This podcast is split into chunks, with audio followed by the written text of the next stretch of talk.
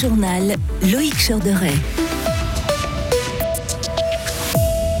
Plus 20% cette année, plus 29% pour l'année prochaine. Les factures de groupe et grimpent et grimpent encore. Pourquoi et surtout comment arrêter ces hausses? Réponse tout de suite. Profiter de bus TPF silencieux et verts, ça vaut la peine. La ville de Fribourg est prête à y mettre le prix. Et enfin, diminuer les paiements directs, inconcevables pour les organisations paysannes. On ne fait pas d'économie sur le dos des paysans. Thank you. 300 francs de plus par année si vous avez un 5 pièces. La facture d'électricité des clients de groupe et va fortement s'alourdir l'année prochaine, plus 29%. L'énergéticien explique aujourd'hui que le prix du kilowattheure a explosé sur les marchés internationaux. Karine Baumgartner. Oui, il atteint des prix 10 fois supérieurs à d'habitude et la Suisse achète beaucoup d'électricité à l'étranger. Pareil pour le pétrole et le gaz, parce qu'elle n'est aujourd'hui de loin pas autosuffisante. Notre pays importe 72% de son énergie de l'étranger. L'occasion pour le directeur général de Groupe Jacques Moron, de marteler ce message. Ça doit aussi euh, euh, nous inciter à une prise de conscience en Suisse. On est aujourd'hui très dépendant des importations d'énergie, pas seulement dans l'électricité, dans tous les domaines en Suisse. À un moment donné, on doit prendre nos responsabilités. Ça amènera plus de stabilité aussi. Si on produit en Suisse une partie significative de l'énergie qu'on utilise, on n'aura plus ces dépendances qu'on a aujourd'hui.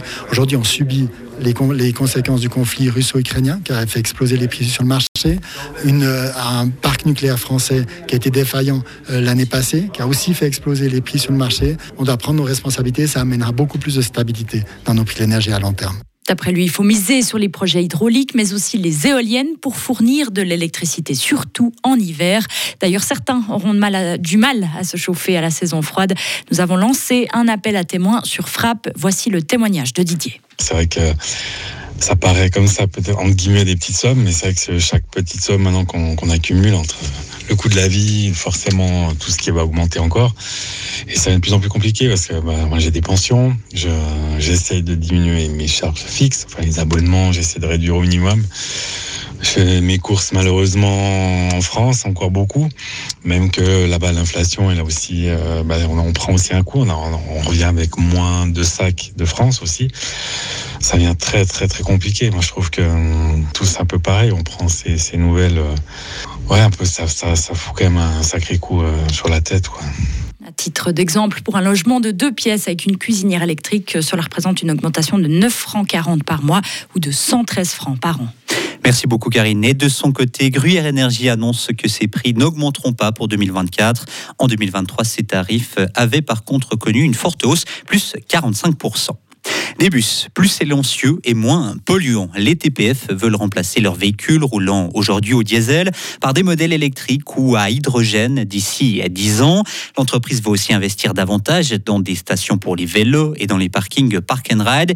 Simon Gumi, la ville de Fribourg, veut soutenir cette stratégie. Le canton a déjà annoncé augmenter son capital dans la société de transport public. La ville de Fribourg lui emboîte le pas. Elle annonce aujourd'hui vouloir injecter 12,5 millions de francs dans l'entreprise. Le conseil communal veut consolider le rôle des TPF dans sa politique de mobilité durable.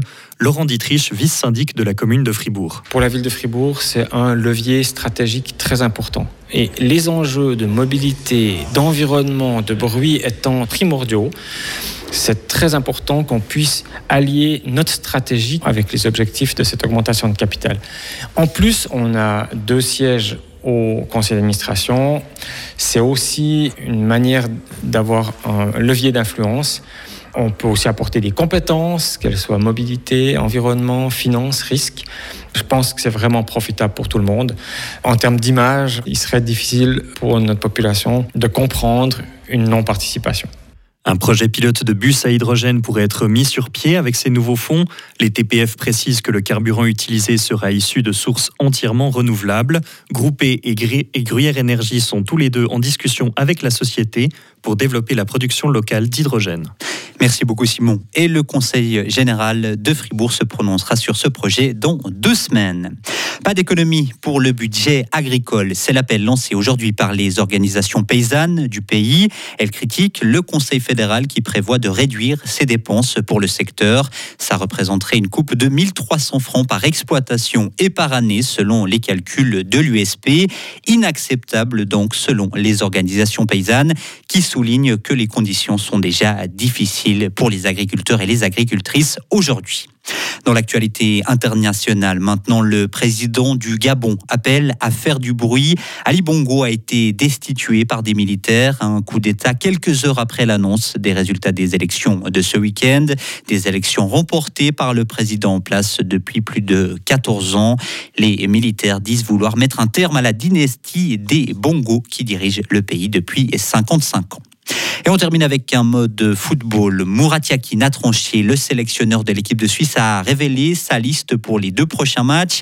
Les Fribourgeois, le gardien Yvon Mvogou et le milieu de terrain Michel Ebichère en font partie. La Natis se réunira la semaine prochaine pour deux matchs des qualifications de l'Euro 2024. Elle affrontera d'abord le Kosovo à Pristina et Andorre à Sion. Retrouvez toute l'info sur frappe et frappe.ch. Le temps sera bien ensoleillé pour ce jeudi avec des températures à nouveau plus douces, 21 à 22 degrés au maximum. Une belle fin de semaine est annoncée avec un ciel bien ensoleillé, des températures euh, à nouveau euh, estivales, 24 à 26 degrés pour vendredi et jusqu'à 27 degrés pour ce week-end.